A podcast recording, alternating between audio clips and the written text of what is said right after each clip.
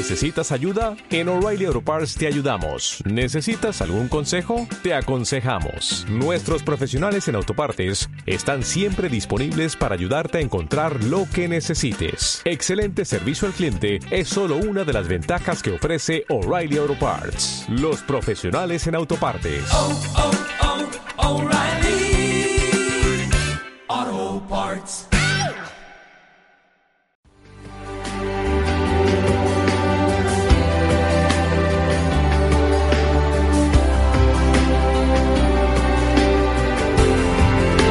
¿Hay vida después de la muerte? En los círculos científicos se trata de demostrar que no, pero ¿es la ciencia quien tiene respuestas a tus preguntas más trascendentes? Aquí te mostraremos que al final de todo es una cuestión de fe.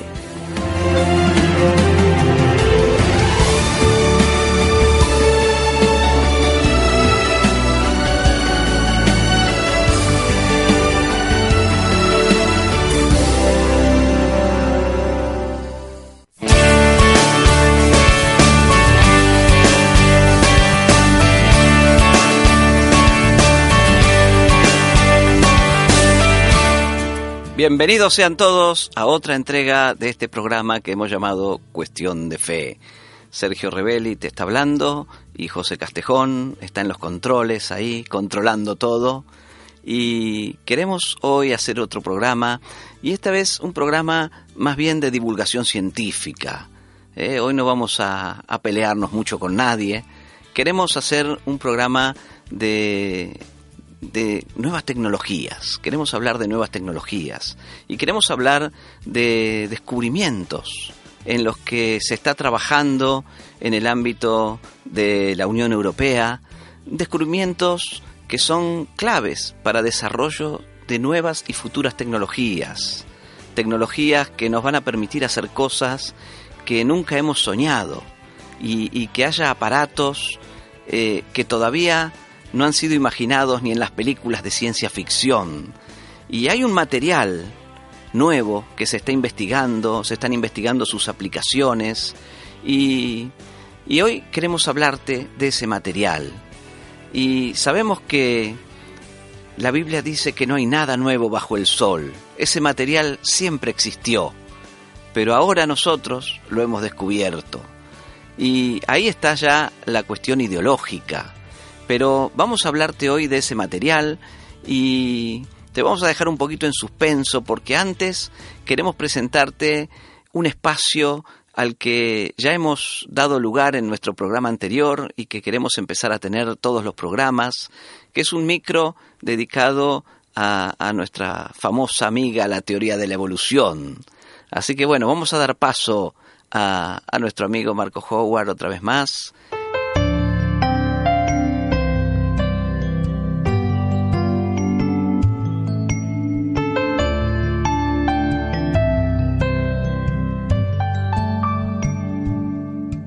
¿Qué tal Marcos? Volvemos a encontrarnos. Hola. Y el programa pasado hablamos un poquito de, de algunas, eh, de algunas eh, cosas que están en los libros de texto de secundaria respecto a la Sí. teoría de la evolución que están un poquito forzadas para explicar cosas en esta teoría, ¿verdad? Tú has sido muy amable con el Yo soy... decir un poquito forzadas, porque eh, sí, efectivamente hay cosas que publican en los libros de textos de los niños para los colegios que, que o bien no presentan toda la realidad del tema, o bien son eh, cosas eh, totalmente inciertas o fraudulentas, eh, como el ejemplo que te puedo dar eh, en esta sesión. Ok, vamos adelante con este. Pues eh, en el libro que estaba comentando la última vez sobre el, um, la biología, un libro de biología de cuarto de eso, eh, en la parte sobre la, teoría de la evolución, un- vienen unos dibujos de embriones eh, que son no son eh, copias exactas de lo que hizo el señor Haeckel, Ernst Haeckel, que publicó en 1874, pero es la misma idea, igual, copiada. Y eh, dentro de ese ejemplo se enseña unos embriones de diferentes tipos de animal, por ejemplo, gato, eh, gallina, ser humano, perro, etcétera y eh, se pretende enseñar que todos los embriones se parecen un montón y por lo tanto esto quiere decir que hemos evolucionado de, desde esos animales. Bueno, de, un ser, eh, de un eh, antecesor común. ¿no? o sea, de, este una bacteria a una planta, un pez. poquito a poco y como se parecen en su forma embrionaria, entonces por lo tanto somos descendientes todos de un mismo ser vivo. Vale, esa es la idea. Pero eh, resulta que en el año 1997 un tal doctor Richardson eh, se puso a, examinar eh, los dibujos que siempre habían sido publicados desde, desde hacía más de 100 años en los libros de textos sobre la evolución y quería ver si estos embriones realmente eran así. Descubrió que en vez de ser iguales eran muy, muy diferentes. Y entonces eso le picó un poco la atención y fue a investigar un poco más y descubrió que los profesores que enseñaban eh, en 1874 en la misma universidad con Ernst Haeckel ya habían denunciado estos dibujos como fraudulentos en su momento. De hecho, eh, el señor Haeckel había hecho como un sello, un molde, y había estampado en, la hoja eh, todos iguales, mm, como si fueran embriones que él, había examinado. Y entonces con una pluma dibujó unas pequeñas diferencias para que pudiera decir, bueno, son, casi casi iguales, pero se ve aquí unas pequeñas diferencias, pero eso se debe a la evolución.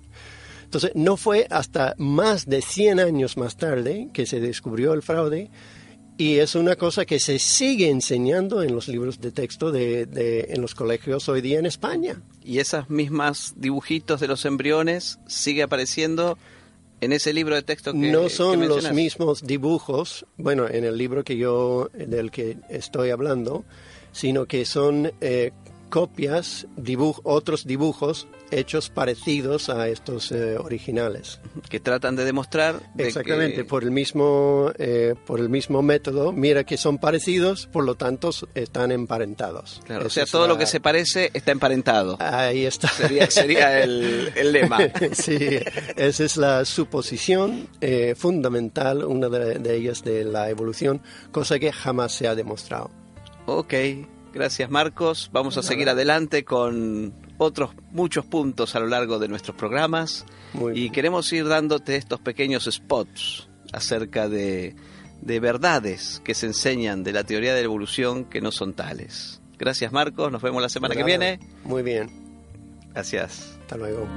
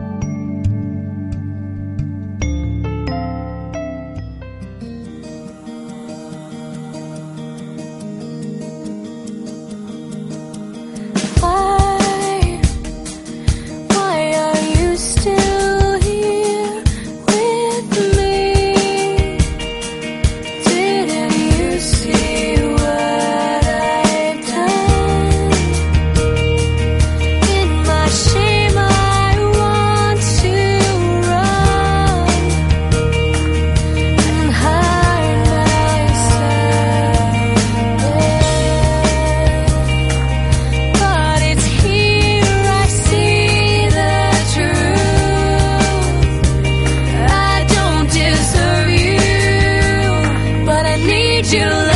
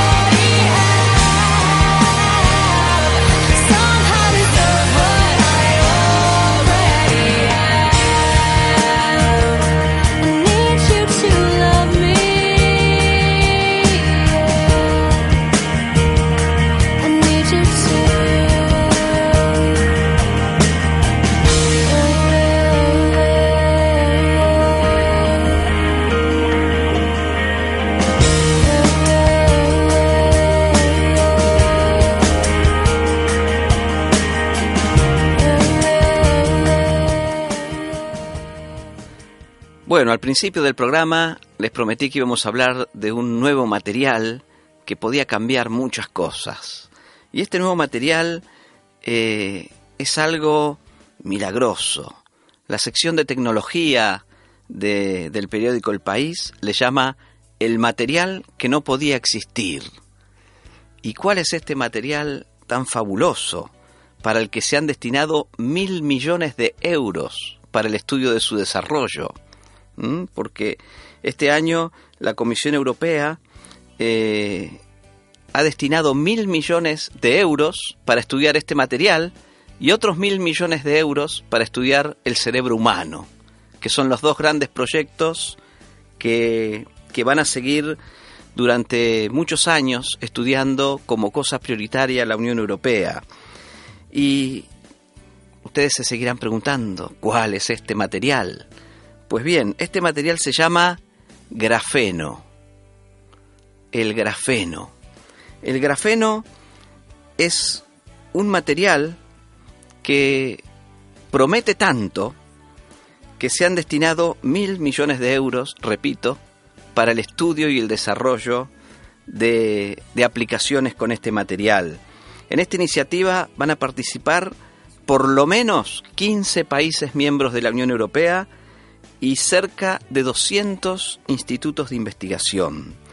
Este proyecto grafeno va a investigar y, va a tratar de explotar las propiedades únicas de un, de un mineral, un mineral, un material revolucionario basado en el carbono. El grafeno es una, una combinación extraordinaria de propiedades físicas y químicas. Es el material más fino que se puede llegar a, tener. Conduce la electricidad mucho mejor que el cobre y es entre 100 y 300 veces más fuerte que el acero. ¿Mm? Este material este, es algo que puede revolucionar los mercados de, de aplicaciones, eh, ya sea eléctricas, ópticas, eh, incluso de cosas mucho más eh, cercanas a nosotros, como puede ser el envoltorio de los tomates en la frutería. Y eh, este, este, este material se está estudiando desde el año 2004. ¿Y por qué es tan, tan trascendente el estudio de este material? Dice este un artículo que estoy aquí, tengo aquí delante de, tecnologías del periódico El País, que, le- que se titula precisamente El material que no podía existir. Dice que, que eh, es simplemente el grafeno una capa cristalina de carbono de un solo átomo de espesor. Es decir, que prácticamente no tiene espesor. O sea, el espesor que tiene es mínimo, no sé, muchísimas veces menos que el de un cabello. Pero tiene la fortaleza 100 a 300 veces que el acero. ¿Cómo uno puede imaginarse este, este material, verdad?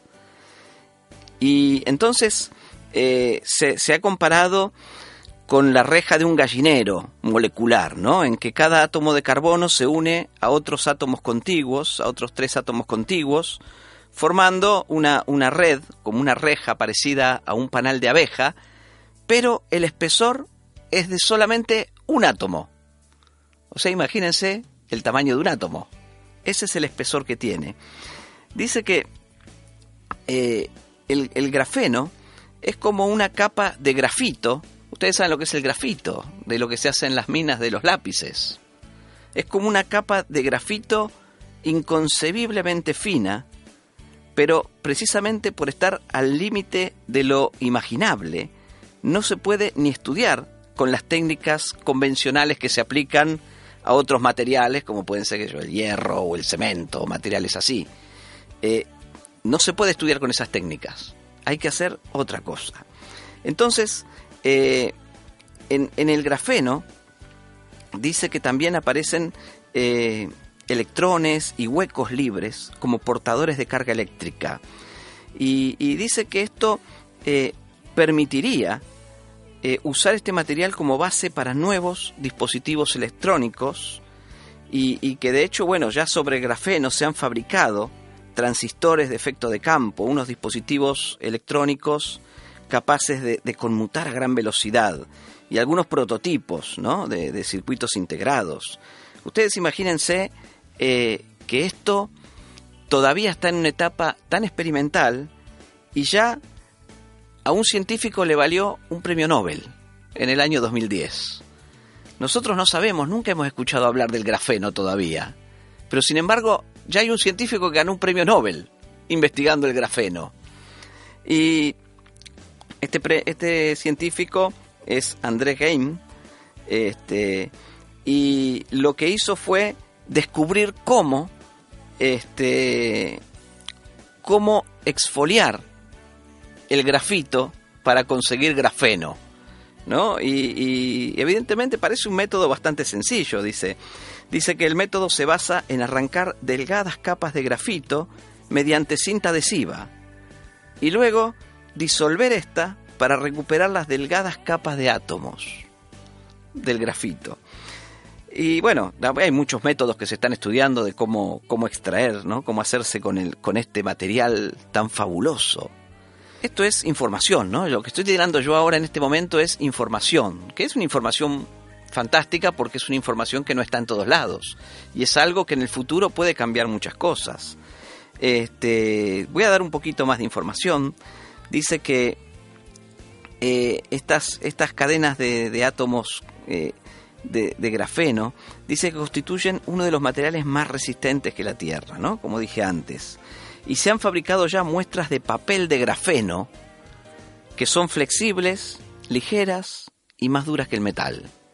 O sea, imagínense tener ese material, ¿no? Como si fuera un papel, más fino que un papel, mucho más delgado que un papel, pero y flexible, pero más duro que el metal, ¿no? Este es, es uno de los de los materiales milagro que ahora están investigando muchas industrias, como por ejemplo la, la aeronáutica.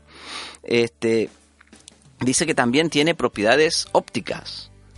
Este, tiene algunas eh, capacidades físicas, que bueno, no me voy a poner ahora a leer todas las capacidades físicas que tiene porque va a ser un poquito, un poquito denso, pero eh, lo que sí eh, permiten estas, estas, estas cualidades físicas es que esto se puede aplicar eh, en, un, en un campo de la electrónica, este, en el campo de la óptica, va a permitir aplicaciones que van desde láseres en estado sólido. Dice, yo no sé cómo será un láser en estado sólido, ¿no? Porque uno conoce el láser, el rayo, ¿no? Que va ahí. Pero claro, un, un rayo son moléculas. Pues esto va a ser un láser en estado sólido y, y conmutadores optoelectrónicos de gran velocidad. La, la, estructura única y las propiedades del grafeno le dan el potencial para impactar en numerosos eh, sectores industriales, declaró en cierta ocasión el, el, director de este centro de investigación de Massachusetts, que es uno de los más afamados a nivel mundial. Y, y termino con la información, con, con, que estas aplicaciones que va a tener va a ser puede ser aplicado en un internet ultra rápido. Este puede, puede ser utilizado incluso en plantillas desodorantes para el calzado, eh, pantallas táctiles de, de, mucha mayor calidad de las que hoy conocemos, eh, sensores de diversos tipos, porque ofrece eh, una, la posibilidad de tener una gran superficie con un espesor prácticamente nulo. ¿no? Es como un gigante papel, este, pero fuertísimo. Este, incluso se le ha observado un cierto poder bactericida, con que, como dije antes, en el futuro, por ahí la, la próxima envoltura de los tomates de la verdulería esté hecha en grafeno. Es decir, el ser humano va descubriendo nuevas cosas, vamos descubriendo nuevos materiales y vamos eh, aplicando nuestras ideologías a los nuevos descubrimientos. ¿Cuál es nuestra reacción cuando nos hablan de un descubrimiento tan fabuloso como un nuevo material que sea eh, como ya hemos dicho, eh, ultra fino del espesor de un átomo y más duro que el acero, que sea como un papel y que tenga tantos usos. ¿Cómo, ¿Cuál es nuestra reacción, no? Este, yo creo que, que siempre nuestras reacciones tienen que ver con nuestra ideología. Nuestras reacciones tienen que ver con, eh, por ejemplo, cuando descubrimos una formación molecular así, ¿no? Eh, por ahí un, ateo puede decir, bueno, vemos que, que el universo ha formado casualmente tantas cosas maravillosas que estamos descubriendo y las que nos faltan por descubrir y los extraterrestres y cuantas cosas más este, descubriremos y, y basado en una ideología atea uno dice bueno ves cómo eh, hay tantos elementos en la naturaleza que podían haber dado origen a la vida que todavía no hemos descubierto pero desde una óptica como la mía como puede ser la mía yo puedo decir qué maravilla las cosas que vamos descubriendo que tienen tanta complejidad que es algo imposible de que se haya formado eh, por una casualidad, ¿no? Que es algo que eh, no hay, pero ni la menor posibilidad. La posibilidad es tan ínfima de que casualmente una cadena de átomos de carbono haya coincidido en haya coincidido en, formar este material y lo que vamos a descubrir después, porque yo estoy seguro que después del grafeno vendrán otros materiales que nos permitirán hacer cosas aún mayores. Pero el punto es, ¿cuál es la ideología que, con la que uno toma estos descubrimientos? ¿Qué es lo que uno piensa? Dice, qué bueno, cómo Dios ha creado estas cosas, o dice, uh, mira, estas cosas este, nos, nos confirman que, que, la naturaleza se crea sola y que, y que Dios no tiene nada que ver en esto. ¿No? Cómo el mismo hecho nos puede llevar a conclusiones tan diferentes, a conclusiones tan opuestas. Yo, mi reflexión es que cada vez que descubrimos cosas maravillosas como esto, como el bosón de Higgs, del que hablaremos más adelante, eh, descubrimientos que, que, los, que los ateos pueden decir, eh, miren, cómo las cosas se van formando solas. Yo, para mí es todo lo contrario. Para mí es la bendición de Dios expresada en nuevos descubrimientos. Es la, la, la creación de Dios, las maravillas de Dios, expresadas en cosas como el grafeno, cosas que nosotros no podíamos ni imaginar. Un material de un átomo de espesor que sea más duro que el acero son maravillas que solamente podemos entender que Dios ha creado y eso, al final de todo, es una cuestión de fe. Yo te voy a dejar con una canción de René González que la hemos escuchado varias veces aquí, que se llama La Fe. Y si tienes alguna duda, nos llamas, nos mandas un email a cuestión de fe arroba radiovida.es.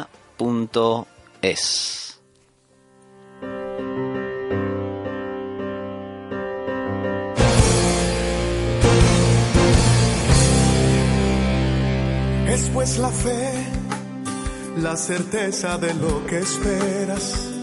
Es pues la fe, el motor que impulsa tus velas.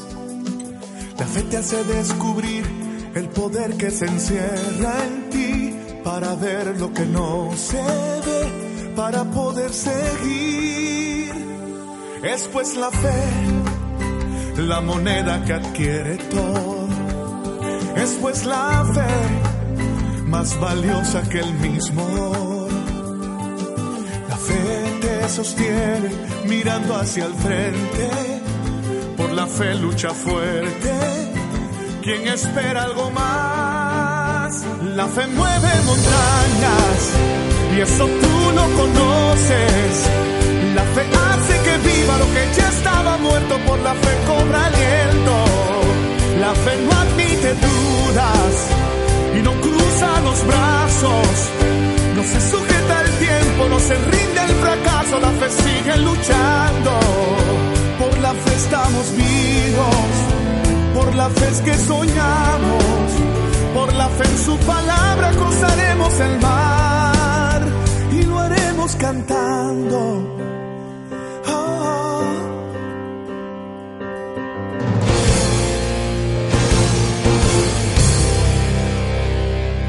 Pues la fe, el lenguaje de los que triunfan. Es pues la fe lo que te hace llegar arriba. La fe te hace producir lo que no has producido. La fe te abre el camino hacia tu libertad. Por la fe levántate y anda. Por la fe extiende tus alas. Nada podrá detener el poder de la fe. La fe mueve montañas y eso tú lo conoces. La fe hace que viva lo que ya estaba muerto, por la fe cobra aliento. La fe no admite dudas y no cruza los brazos. No se sujeta el tiempo, no se rinde el fracaso, la fe sigue luchando. Por la fe estamos vivos, por la fe es que soñamos. Por la fe en su palabra cruzaremos el mar y lo haremos cantando. La fe mueve montañas y eso tú lo conoces. La fe hace que viva lo que ya por la fe cobra aliento. La fe no admite dudas y no cruza los brazos. No se sujeta el tiempo, no se rinde el fracaso. La fe sigue luchando. Por la fe estamos vivos. Por la fe es que soñamos. Por la fe en su palabra cruzaremos el mar y lo haremos cantando.